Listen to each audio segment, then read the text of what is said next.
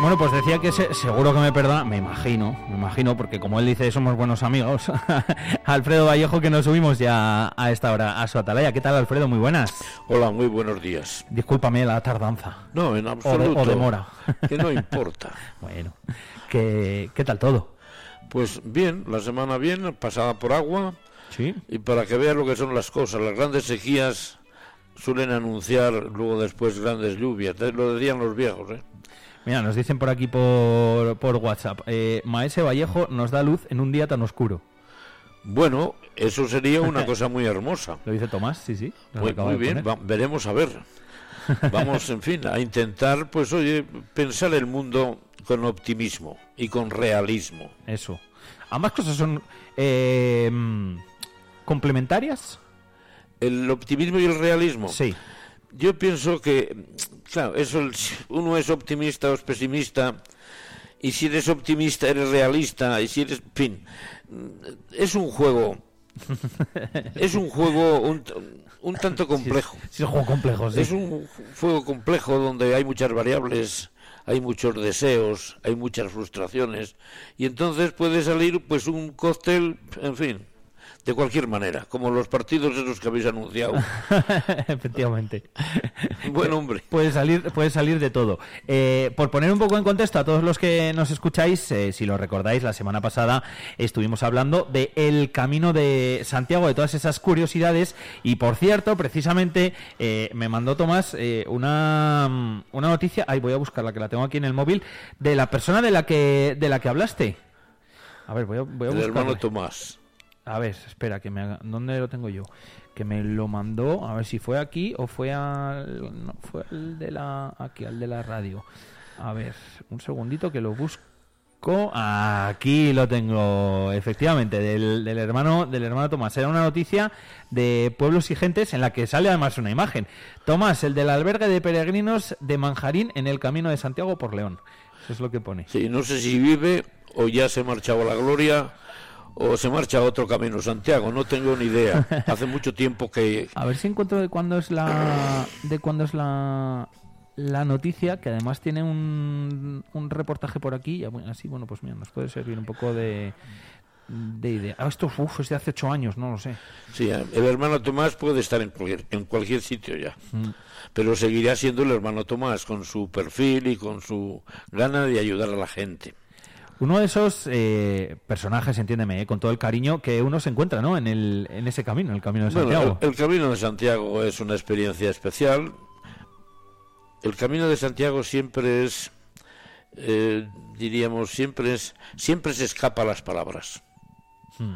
El camino de Santiago sobre todo es sensación, sentir. Es, es- de- desde luego que si a mí me, me preguntas, ¿qué, qué piensas del Camino de Santiago con lo que te he contado o, o con lo que, por ejemplo, también nos contaba eh, Tomás? Eh, diría eso, fíjate, diría que sentir también. lo que No, de decir. fundamentalmente sentir. Sí. Y en definitiva es curioso también. En definitiva la, la aventura humana es sentir. Y donde nos la jugamos un, un, un mucho, o un casi todo, es precisamente en la forma de sentir el mundo. Sí. ¿Es un buen sitio para reflexionar hacer el Camino de Santiago? Bueno, el, el camino de Santiago, bueno, hay, iba a decir, hay que estar preparado. Para hacer el camino de Santiago, No solo físicamente, ¿no? no solo físicamente. Físicamente casi es lo, lo de menos. Fíjate lo que te estoy contando. Muchos dirán que no, porque físicamente después te puedes tú adaptar, tu realidad física se puede adaptar al, al propio camino. Si el primer día no puedes hacer más de 10 kilómetros, no lo hagas. ya. Goza, siente gozando los 10 kilómetros. El segundo día, según lo veas, puedes hacer 5 o puedes hacer 20. Exacto. Entonces te vas adaptando. Eso es lo... pero sentir. Me acuerdo que decías además que a partir del tercer día es como que ya no te pesa el, el, Sí. el andar, que es una sensación así como Muy- agradable pero extraña, ¿no? Sí, efectivamente. Normalmente hay gente que hay excepciones, pero normalmente el tercer día es el día que es el día en que diríamos el camino ya te coge a ti y te dice, muchacho, a caminar. Mejor, a dejarte llevar. y es el propio camino el que te lleva. Es una sensación muy especial, ¿eh? Hombre, tiene que serlo. Porque cuando llegas, vas- el segundo día empiezas empiezas a tener ya un poco el flequillo sobre los sobre los ojos y, y dices, "Jo, 900 kilómetros a Santiago. Uf. Y empiezas a, a- a- a- iba a decir, a, tambalearte. Pero es curioso, hay un momento de inflexión en ese, en, en ese terreno, hacia el, el final, el segundo día y principio del tercero, que la inflexión se produce. y, y tú mismo te quedas admirado. Y dice, pero si ayer estaba cansado que no podía con las botas. ¿Y hoy qué pasa, no? ¿Y hoy qué pasa? Si parece que... Eso es una, también una experiencia, pero sentir. Pero en la vida también sentir. Y en el amor también sentir. Y en la espiritualidad también sentir. Es decir, que el proyecto de sentir es el que constituye la felicidad humana en gran medida. Total. Quiere decir que bueno, que hay que abrir los ojos.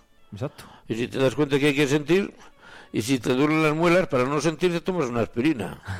o te arrancas la muela, por ejemplo. El problema es sentir. Bueno, Alfonso. Que eh, hay que hay que recordar también que, bueno, como nos dijiste el otro día, eh, todos estos días que estamos hablando del Camino de Santiago, lo íbamos a dividir como en dos partes, ¿no?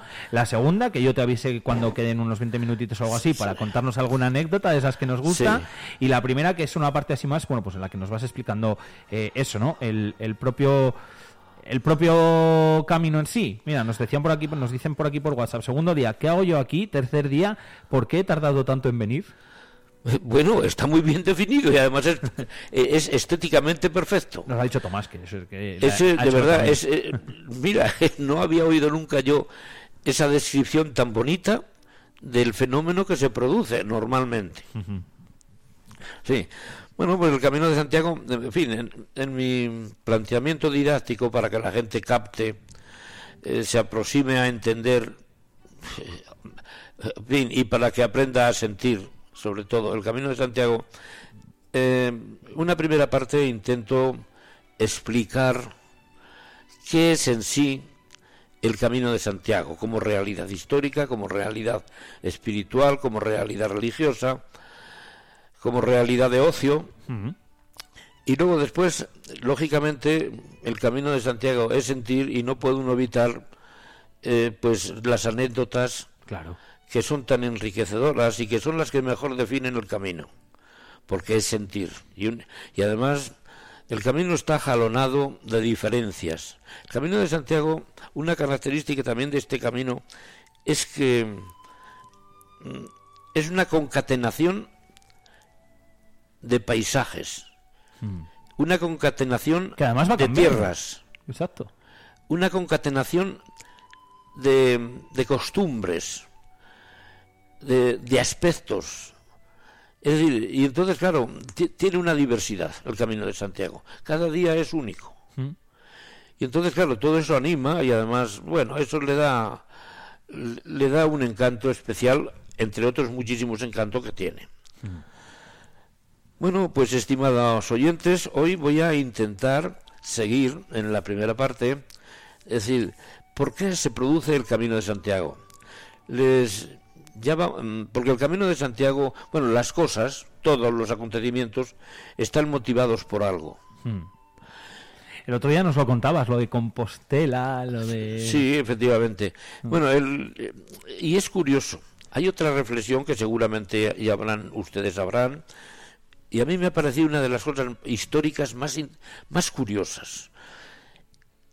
La Edad Media, durante un tiempo, se la consideró una edad, un tiempo oscuro, atrasado, eh, pobre, eh, un, casi un, un tiempo para saltárselo. Y es curioso, la Edad Media no es eso en absoluto, porque en la Edad Media se cuecen los grandes guisos de nuestra realidad humana. Fíjate. Es, un- es muy curioso este pensamiento. Y también viene muy bien para eh, en- entender, explicar el camino de Santiago. Observen a este respecto. el- los idiomas románicos, Sí. derivados del latín, los idiomas modernos en Europa, de la mayoría de Europa, esto surgen en la Edad Media, Una época muy- es que es una época al final muy importante. eh, que no es una no es un tiempo a saltarse. No, no, no, no, desde luego. Fíjense ustedes, Europa se empieza a construir de una forma ya diríamos definida, empieza la raíz mm, grecorromana cristiana, empieza a surgir en la Edad Media. Las nacionalidades en la Edad Media. Las psicologías de los pueblos se empiezan a estructurar con claridad en la Edad Media. Eh, el arte empieza a surgir con un vigor nuevo en la Edad Media, Mm. románicos sobre todo. Es decir, la Edad Media es impresionante. Sí, sí. Y en la Edad Media esto mm, va a determinar la psicología del europeo, va a empezar a, a- a determinar la psicología del europeo hasta llegar a la situación actual. Es decir, la Edad Media es mucho Edad Media. ¿Eh? Y hoy nos hemos dado cuenta y ya no menospreciamos en absoluto la Edad Media. La, Mejor. la religiosidad, que es una de las grandes dimensiones del hombre. Exacto. La religiosidad se vive con una intensidad nueva en la Edad Media.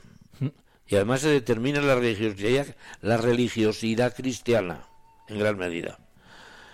En fin, el camino de Santiago está precisamente, surge precisamente en la Edad Media.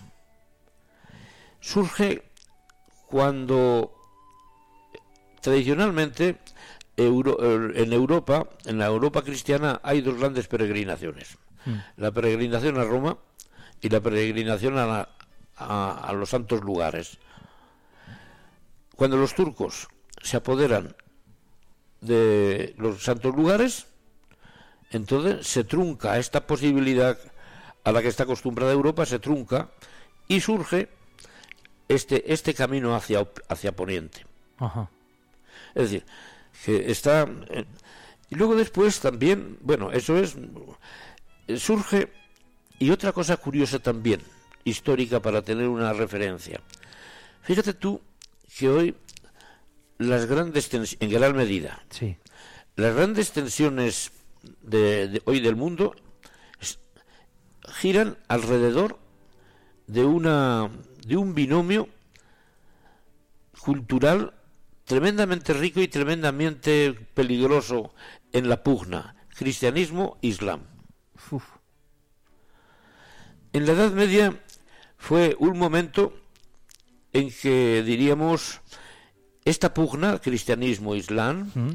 esto comienza de una forma decidida y amenazadora para ambos para ambos para ambos eh, para el binomio Sí.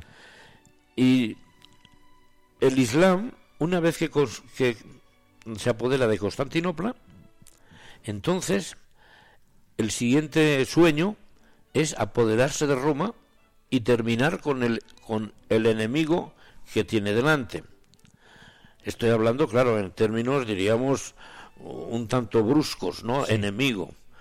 Bueno, sueña con esto y pone en marcha una estrategia geopolítica bien definida. Atacar a Roma por el este y por el suroeste. Ajá. Por el este, eh, a través del Danubio. De hecho, intentaron tomar esto Viena. Ajá. y la fueron derrotados en, en fin en una guerra muy muy estratégica. Fueron derrotados los turcos y al no poder avanzar por el Danubio intensificaron la- el avance por el sur suroeste. Llegaron incluso a Francia. Toda la península ibérica la, la- pero en la península ibérica empezó a surgir unos bastiones de defensa. Por Asturias. Asturias. Pero eh, en, en todas las montañas del norte de la península ibérica van surgiendo unos núcleos eh, fomentados en gran medida por los francos, los francos tienen un gran, diríamos, una gran baza política y una fortaleza importante, Carlomagno, y entonces en ese, en ese entramado, en esa circunstancia, es cuando aparece el, el origen del, del Camino de Santiago. En su origen, el Camino de Santiago fue una propaganda, diríamos, fue una realización para impulsar la defensa contra el Islam. Mm. De hecho, por ejemplo, Santiago, el Santiago Matamoros, que lo decía el otro día, es un símbolo que define muy bien, diríamos, lo que es Santiago. Y luego, claro, la publicidad, para conseguir sus objetivos, siempre aprovecha todo lo que tiene a mano. Exacto. Y, este, y especialmente esto, las grandes fuerzas humanas.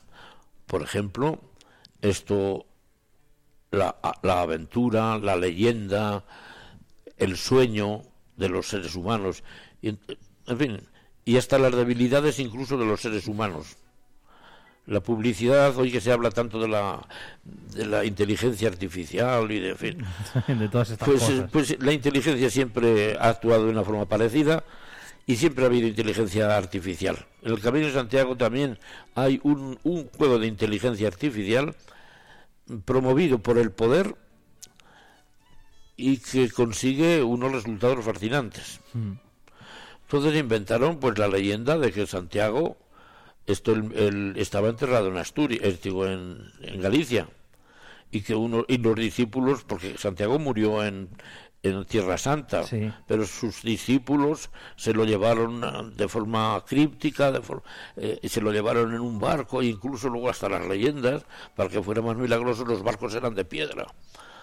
En fin, bueno, que todo esto es inteligencia artificial también, eh, de su tiempo, De su tiempo, de su época. y consiguió los efectos que, que pretendía. Mm. Hacer de un rincón ignorado hasta entonces de, del occidente europeo, de las tierras de la muerte del sol, de Galicia, hacer, diríamos, un bastión de resistencia a los enemigos tradicionales. Exacto. Bien, ¿y qué, qué aprovechó esta inteligencia artificial para conseguir lo que consiguió? Que consiguió mucho y además en poco rato. Y porque luego otra cosa, el Camino de Santiago es la vía de penetración del pensamiento europeo hacia la península. Está importantísima. De hecho, por ejemplo, como resultado, el arte, el románico, esto llegó a España a través del el conocimiento de, diríamos, el conocimiento filosófico de greco-romano también esto fue ayudado poderosamente por el Camino de Santiago. Es decir, que el Camino de Santiago es un fenómeno complejo e interesantísimo Sí, es verdad. porque tiene muchas variables. Y el camino de Santiago, bueno, el camino de Santiago ya lo, lo comenté, esto, bueno, fue en tiempo de, de, de un rey Astur que, que necesitó el apoyo para catapultarse como poder político, Alfonso el Casto. Y se puso en marcha todo el tinglao, la inteligencia artificial cuando se pone en marcha Es, es, imparable. es imparable y además echa mano a muchas cosas. Exacto. Y empezó un, un obispo, empezó a, bueno, empezó a contar. Hubo que dicen que un pastor pues había visto luces en un sitio, un pastor dice que había visto luces. Eso decían. Pero el que lo decía era un, un hombre que tenía mucho poder político ya y tenía ya las ideas bastante claras hacia dónde quería ir. Y luego después que, claro, pues en fin, se llamó el campo de la estrella, ahí es Com- Compostela, Compostela, ¿eh? Exacto. Me quedé Y- con eso, ¿eh? Y allí, perfectamente. y luego después, claro, lógicamente, esto, Francia era un, un centro socio, sociopolítico muy importante, los francos, eh, que además esto detuvieron a los árabes en su afán de atacar a Roma por el norte. Entonces, esto, el- el- la- los monjes de Cluny, que tenían, el- pues, en fin, esto apoyaron decididamente el, al Camino de Santiago. Sí. Y claro, los monjes de Cluny tenían mucho dinero, tenían eh, las ideas y tenían un poder religioso tremendo. Todo esto estructurando el Camino de Santiago. Efectivamente. Pero luego después, claro, el ser humano construye su realidad no solamente por lo que quiere, por sus circunstancias históricas, sino también por los afanes interiores del hombre. El hombre siempre hemos buscado más o menos lo, lo mismo. Es decir, la felicidad. Hemos sido muy básicos, el ¿no? sentido, bueno, pues porque estamos hechos de carne y hueso. Sí. Y, eh, y entonces el, el- el ser humano de entonces, el hombre del siglo XIII, del siglo XIV, del siglo XV, el hombre no tenía seguridad social. No tenía donde ir a la seguridad social y, y resolver sus problemas de salud. Y había problemas de salud. Y había problemas de salud como hoy, como siempre. Sí. Y entonces, el camino de Santiago, de hecho una cosa, fíjate que el camino de Santiago está jalonado de hospitales. Y uno cuando dice, no, aquí había un hospital, aquí había otros dos Ah, hospitales. eso es lo que te, te van diciendo cuando vas haciéndolo. Bueno, lo- cuando lo ves en la información Ah, de bueno, los claro, libros, sí, ¿no? eso, sí, sí. Y, eh, al principio no te das cuenta y no interés. No, y dice, pero bueno, pero tantos hospitales había aquí. Es que se ponían los peregrinos todos, todos, Todos malos, malos, efectivamente. y Te llamaba la atención. llama la atención. Claro. Pero claro, es por lo que estamos contando. Mm. Es que porque el Camino de Santiago era una peregrinación para intentar resolver problemas de salud. Y claro, había, además, en el Camino de Santiago, como es, como tiene muchos kilómetros, piensa que en España solamente son 900 kilómetros, Pero pero cuando, está Francia. cuando- cuando dices para resolver un problema de salud, eh, te refieres eh, eh, única, o sea, estrictamente a ir a hospitales. Enfermedades. Vale. Intentar O sea, pero no para pedir de voy a hacer esto para que para pedir como promesa qué tal, sino si- sino el hecho de que había tantos hospitales Sí, que pero- se hacía ese camino para ir a esos hospitales. Sí, vamos a ver. Eh, el a lo largo del camino Sí. había distintas poblaciones, había distintos monasterios, había centros, Sí. y estos centros ofertaban remedios para determinadas enfermedades. Ah. Y además incluso había como una especie de especialización. Ah, amigo. En tal sitio, en Astorga. En Astorga eh, hay un hospital que cura lo- los males del ojo, supongamos. Sí, sí. Jo, pues todos los que tenían males de ojos, hacer el Camino de Santiago, llegar a Astorga eh, y intentar buscar... Lo entiendo ¿Lo entiendes? perfectamente. Lógicamente, los pobres no tenían acceso a esa seguridad social, era todo privado, ¿sabes? Era, entonces, claro, los pobres no, s- no hacían el camino de Santiago de una forma habitual. Era la gente mm, relativamente pudiente o muy pudiente los que hacían el camino de Santiago Claro. y iban en busca de esto. Ah, qué bueno. ¿eh? Es otro detalle interesante de, Sí, para sí. saber mm, el origen, ¿no? Desde Y- luego. Y luego después también había otra cosa. Eh, es una época en que hay, diríamos, una sensibilidad religiosa tremendamente exacerbada, incluso llegando casi a la obsesión, Sí. una obsesión religiosa. Y junto con la salud del cuerpo estaba también la salud del alma.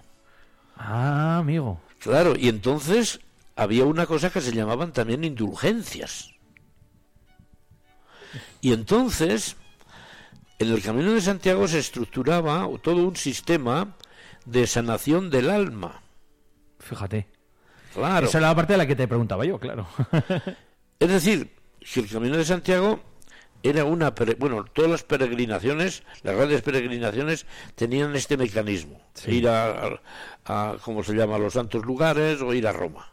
Ganar indulgencias y, en fin, y de paso, pues curarte por ahí algún problema que tuvieras. ya de paso. Y luego, claro, como la naturaleza humana es como es, que no somos, en las profundidades no somos lógicos. Lógicos somos eso, inventar pues la radio, inventar la televisión, inventar no sé qué. Eso es lógica pura. Eso es lógica pura, En sí, matemáticas, si me apuras. de alguna manera, con lenguaje matemático. Exacto. Pero luego las, las profundidades humanas son tienen otra característica, ¿no? No, no son lógicas. S- Esto exigen metalenguajes. Exigen vientos que están más allá de la palabra. Porque el hombre no hay que olvidarlo, el hombre es fundamentalmente virtual. No es, un- no es matemático Sí. es virtual. Y una verdad virtual que no, es- no está en ningún sitio es la verdad más verdad para el hombre de verdad. Lo he entendido. Mira que la frase no es fácil y la he entendido muy bien. Está muy bien esa frase. Es que eso es interesante para interpretar el fenómeno humano Sí. y los fenómenos humanos. ¿Entiendes? Sí. Es que pensamos, ay, claro, bueno, se piensa mucho, bueno, decimos, bueno, pero ¿cómo nos vamos a creer esto si esto no, si no se puede demostrar, no se puede ver, no se puede tocar y encima no, el lenguaje matemático no, no dice nada? No, tal cual. Vale. Pues las grandes verdades que han regido en profundidad al ser humano son verdades virtuales, que para el hombre son mucho más verdades que las verdades físicas. Y ahí entra lo espiritual. Efectivamente, el espíritu. Claro. Es que el espíritu no sabemos lo que es, Exacto. pero el espíritu es la profundidad de lo humano. Hmm. Y además hay una confirmación. Podemos tener materialmente todo lo que nos todo lo que queráis. Pero si falta el espíritu, no tienes nada. Nada, absolutamente nada.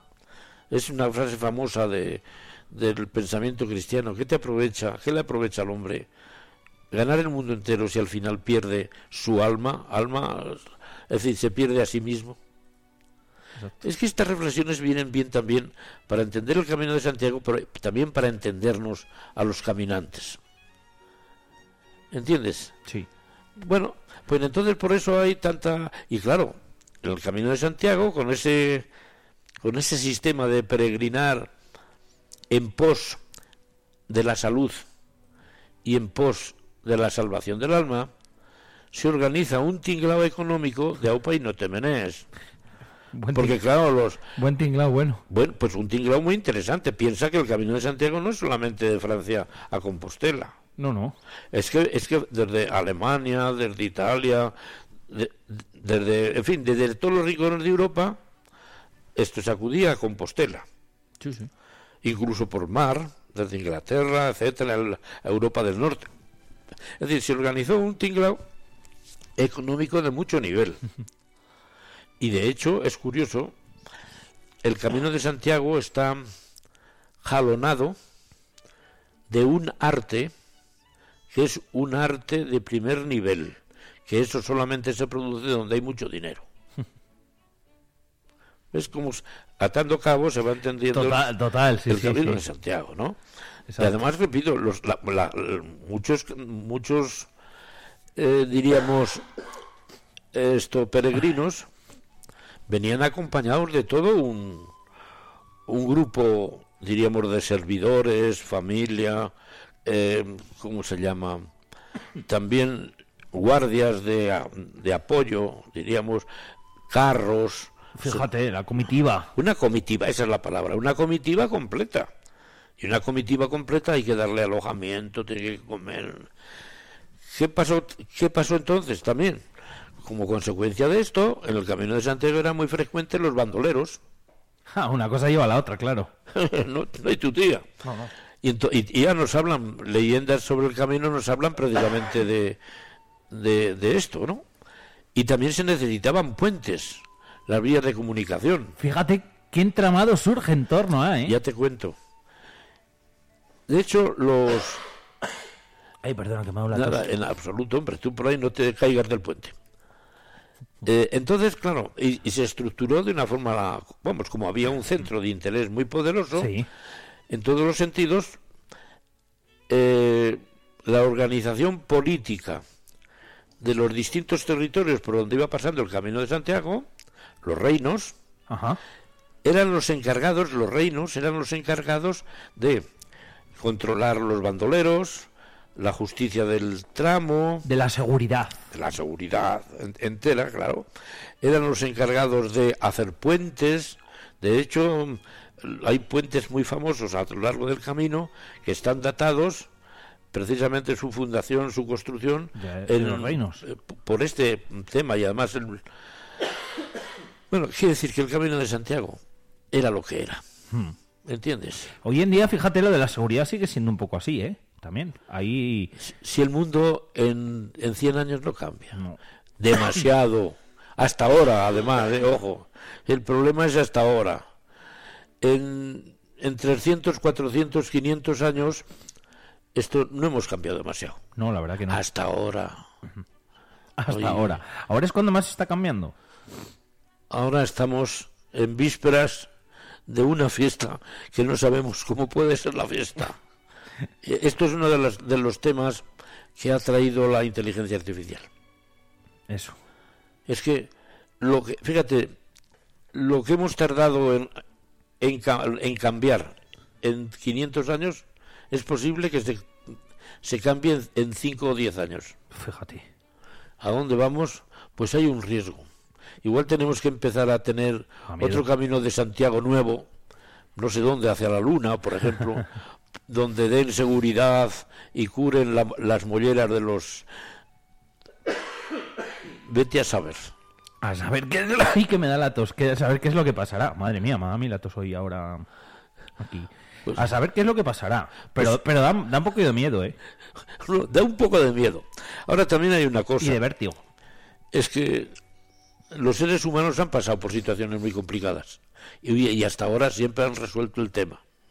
Más o menos. Si ya te contaba, en los griegos tenían una diosa no muy conocida porque no, no se empleaba mucho la- a la diosa Ananke, porque no se necesitaba. Pero te- esa diosa era la que resolvía el problema en- al final. Y Ananke, esto se llama, en traducida al español, el nombre Ananke significa necesidad. La diosa necesidad es la que al final resuelve el problema. Anda. ¿No has pensado tú eso? No. Pues interesante.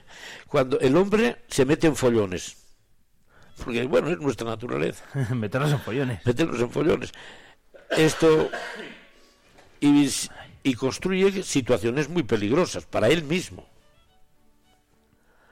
Pues siempre se ha resuelto el problema hasta la fecha gracias a la ayuda de la necesidad. Ananke. No lo sabía. Pues la, la diosa necesidad nos ha sacado de todos los follones. La diosa necesidad. Quiere decir que, y ahora nos sacará de todos los. En fin, fíjate tú, la, la muerte de los dinosaurios se, de- se cepilló la vida de la mitad del planeta.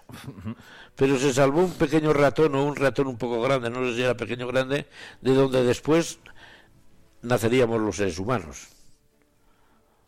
Es decir, que se tuvieron que. Es decir, la diosa Curioso. necesidad siempre ha amparado al ser humano.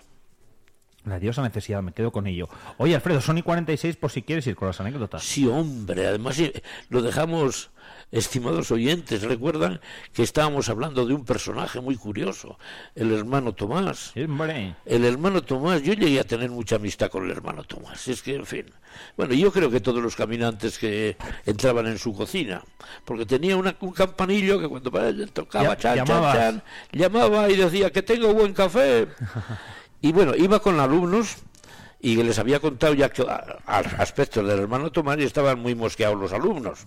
Y iba con Diciendo, ellos. a- ¿será verdad esto o este Alfredo nos estará mintiendo? Es verdad. ya, ya lo sé ya. Ya, pero además si es que no, pues no, con este énfasis que lo cuento no puede ser mentira. No, no, si lo digo por los alumnos, que cuando se lo contarías estarían deseosos de llegar hasta Oh, allí. oh, llevaban un mosqueo. Y yo creo que me estaban preguntando ya. En Astorga ya me empezaron a decir, pero bueno, ¿dónde está el hermano Tomás? por eso lo digo. Y yo les decía, "Eh, esperad, que el hermano Tomás no falla. Que Bueno, está, que está seguro. seguro. Pues llegamos a. Ya nos acercamos al, a la cabaña, no sé cómo llamarle, al palacio del hermano Tomás, A- al, al chamizo. al chamizo. Más bien que palacio o que cabaña es chamizo. Chamizo. Al chamizo del hermano Tomás, pero era un chamizo Bien, bien, bien. He visto fotos, ¿eh? Lo he buscado. Ah, ah, Ah, por algo has dicho tu chamizo. Claro, porque lo he buscado y lo he visto. Sí, sí, era un chamizo adecuado, azoc que llaman. Ah. Entonces, pues el hermano Tomás estaba por allí delante de la casa cuando ve venir un grupo de gente joven, miró, se quedó un poco así parado, yo lo, lo- lo vi Y te vio. y enseguida me empezó a gritar ¡Alfredo! los alumnos y ya empezaron los tíos Estarían alucinando. alucinando, Hombre. total, pero total. Y, y empezó, cuando llegamos un poco más cerca, otra vez, Alfredo, que he visto a la Virgen. Hostia. Uy, madre. Pues vaya saludo. Oye, oye, pero que no, no. Y dice, que dirás que estoy loco, pero que no, que le he visto a la Virgen. Joder, los chavales alucinaban ya. Alucinaban, hombre. se les- habían cambiado de color. Y estaban todos con el flequillo para adelante, con, con deseo de, bueno, llegamos donde está el mar, tomar. Decía, la que estáis cansados, pasad a la cocina, que tengo un café. Y pues, todos a la cocina. Había buen, buena lumbre, unos bancos grandes. Una maravilla. Una ¿no? maravilla. Además llegaron después otros peregrinos. Era de mujeres. muja- había algunas mujeres eh, rubias del norte de Europa y se- juntaron con nosotros porque además, en fin, en la, en la cocina del hermano Tomás había cada zambra, cada, cada tertulia. Buah. Hombre, me Sentir, sentir. Era un sentidero. Un El sentidero. chamizo del hermano Tomás. Era un sentidero. Un sentidero. Allí se sentían todas las maravillas imaginables. Qué guay. Y además esa mañana íbamos a sentir algo especialmente interesante. Cómo el hermano Tomás había visto a la Virgen. Pero, pero era verdad, o lo decía un poco así. Cómo era absolutamente verdad. Sí. Entonces ya, claro, nosotros, los chicos estaban todos callados. Claro. Aquella- aquellas señoras del otro grupo debían de ser alemanes y eran, que hablaban algo español. No lo entenderían, no lo acabarían de No, entender, pero, ¿no? pero estaban entendiendo, empezando a entender. Ah, bueno. Y ya, esto le dije, bueno, bueno, Tomás, explícate, porque es que claro. Claro, y dice, pues sí, que he visto a la Virgen. Y me di cuenta un poco tarde. Yo la vi, estuve con ella una. Ay, no se dio cuenta que era y ella. no se dio cuenta que era la Virgen. Pero me di cuenta al día, al día siguiente que bajé a por pan a un pueblecito aquí al lado, en la panadería me di cuenta que había visto a la Virgen. Digo, pero Tomás, pero eh, ¿quieres explicarte un poco? Porque aquello... Dice, sí. En la panadería tenían un calendario con la imagen de la De Virgen. la Virgen. Y era aquello lo que había visto yo, era realmente aquella mujer que estaba en el calendario. Digo, pero Tomás, Pues que ¿cómo es estaba eso? emocionado. Pues ¿cómo es eso posible? ¿Cómo? Pero- Dice, sí, y además es que ese calendario era la Virgen de del Escorial. Hubo, a- por aquel entonces había un follón con apariciones en el Escorial de la Virgen, que tú no eras muy... No, pero sí Has que oído hablar, ¿no? Sí, he oído hablar. Porque Pues- esos temas me llaman la atención. Claro, pues era, era esa mujer estuvo ayer y anteayer estuve, estuvo aquí en mi casa. Fíjate. Y dice, qué mujer. Me fascinó nada más de llegar. Además llegó de una forma fascinante, decía el tío. Todos estábamos allí escuchándole, calentándonos bien en el fuego y tomando café. Fíjate tú lo del sentir en el Camino de Santiago. Oh, ya te digo. Un café de esos de pucherote, más, en fin, buen café. Sobre todo cuando se tiene sed y se va a... de- de- dice, sí. Dice, ya empezó a llamarme la atención mucho desde el principio. Porque era ya muy tarde, ya no había peregrinos, estaba echando la noche. Sí. Y dice, y miro al camino para cerrar la puerta y veo la silueta, una silueta grácil, además él, una silueta grácil, delicada ya me pareció, a lo lejos. Y esperé, cuando llego, no quería hacer, diríamos, caso a lo que veía en mis ojos. Una mujer descalza, alta, bellísima, decía el hermano Tomás. Esto, vestida con una túnica, era de color azul la túnica.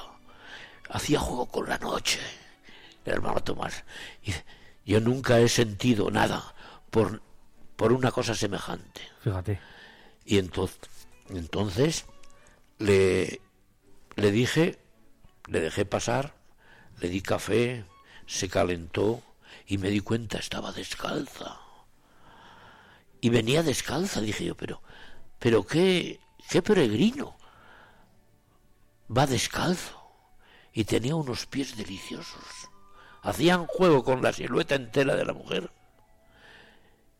Entonces le di de cenar, tomó solo un poquito, se tomó un, una taza de café y se marchó a dormir. Y yo al día siguiente, según mi costumbre, decía el hermano Tomás, pues me levanté al amanecer. Miro por ese ventanuco que da esos praus, decía el hermano Tomás y hacía así con la mano y dice, y otra cosa extraña, aquella mujer con los pies descalzos estaba danzando en medio de los praus y había escarcha porque la noche había sido larga y, es, y con los pies descalzos una danza una danza que me transportó a otra dimensión, decía el hermano Tomás. Dice, era una mujer que hablaba poco, casi nada. Tomó café y se marchó. La vi transponer por el, hacia el poniente y así, esta es la sensación y esta es la realidad de todo lo que vi. Pero claro, no la conocía hasta que no bajé a la panadería al día siguiente y vi que era ella, era ella. era la, la, fotografía de la Virgen del, del Escorial. Qué bueno. Como puedes ver, esto, aquello, todo el mundo estaba que flipado. Hombre, claro, estoy, yo escuchándote, o sea que... es que el hermano Tomás... Y luego... No me lo imagino en ese, en ese contexto ya. Sí, claro. Y, además... El camino y todo. Esto, el cubil de la cocina del hermano Tomás, porque cubil era, vive Dios, pero era un cubil donde el espíritu descansaba y estaba bien, y además el olor de café tenía de un pucherote con uno y tenía buena lumbre, claro, tenía toda la leña que quisiera, ¿no? Pues después, ¿qué te voy a decir yo? Yo me enteré. El hermano Tomás, como recibía tanta gente, resulta que el hermano Tomás también hizo amistad con gente de todos los continentes del planeta, especialmente sudamericanos o sudamericanas. Sí. Y le invitaron a pasar un mes en no sé dónde. Y fue. Y debió de ir, ah. pero, pero me parece que no volvió más. Porque el hermano Tomás. No me agarrime que me da la tos luego. Pero el hermano Tomás era un ermitaño y una anacoreta. Y tú te imaginas a un, a un animal, por ejemplo, doméstico de una de un pueblecito de Castilla, por ejemplo, lanzarlo a la selva. Que lo llevan que lo lleven a la selva amazónica o a, o, a Nueva York. Pues el pobre hermano Tomás debió, de, debió de, asustarse de tal manera que, no se marchó de, de, su casa. Y luego después, después de haber vuelto, y no volverse a marchar más. El hermano Tomás tuvo también una cosa muy curiosa. Nos quedan cuatro minutos, por sí, pero justo para, para, terminar con el hermano Tomás, porque tengo muchas cosas que contar. Hombre. en fin, a veces, bueno, tú cuando no me cortas y me dices, oye, deja ya de contar. bueno, pues el hermano Tomás tuvo un problema con la administración no pequeña. No pequeña, vale. Claro, la administración hoy en España, pues no es un país tercermundista sino que es un país que socialmente se controla muchos aspectos, precisamente para el bienestar de la gente, sí. sobre todo.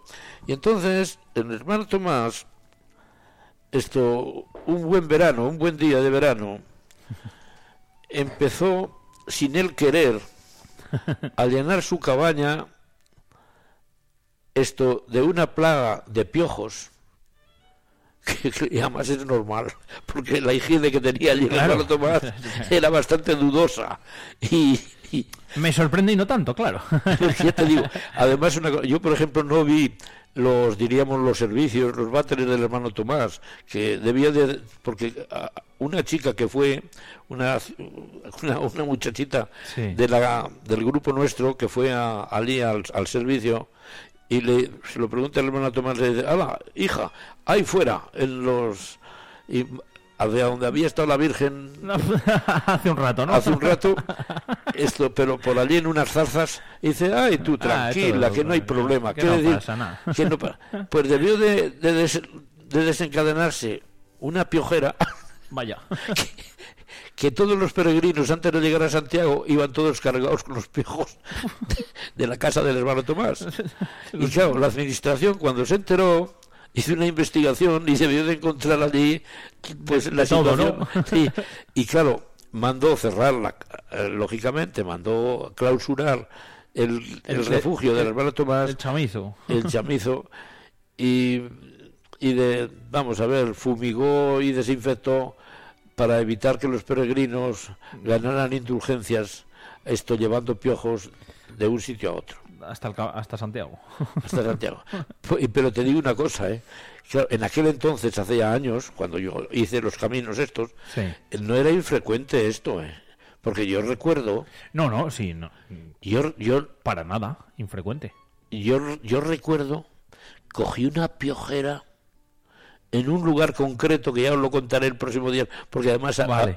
había unos hermanos terciarios que además eran italianos y se veían de llevar más piojos, pero, pero eran muy simpáticos. Bueno, pues. Y me tocó dormir al lado, en una colchoneta de al lado del- de un hermano terciario que... Pues el, para, en fin, para el próximo día me, me quedo con esa anécdota y al próximo día me, me la cuentas, que, que tenemos que despedirnos ya. Eh, Alfredo, que ha sido un placer, ¿eh? Seguir contando contigo, escuchándote estas historias del Camino de Santiago, que me está gustando mucho y también a, a nuestros oyentes. Y el miércoles viene, que viene, pues eh, más y mejor. Así que... bueno, pues nada. Cuídate mucho, que vaya bien la semana y el miércoles que viene me Sí, sigues sí. contando, ¿eh? Me, me cuentas lo de la piojera. Que... Lo de la... Lo de la piojera que has dicho ahora, eso me lo cuentas. lo de la piojera. Pero no era infrecuente. No, no, no, no, no, no era infrecuente, no. Eso ya, eso ya, En, eso ya en aquel entonces, En aquel- ahora, supongo ahora que habrán cambiado. Exacto, esperemos. Bueno, pues muchas gracias, Gracias, Alfredo. estimados oyentes, y a ti, Alfonso. Y que vaya muy bien la semana. Vale, pues muchas gracias. Gracias.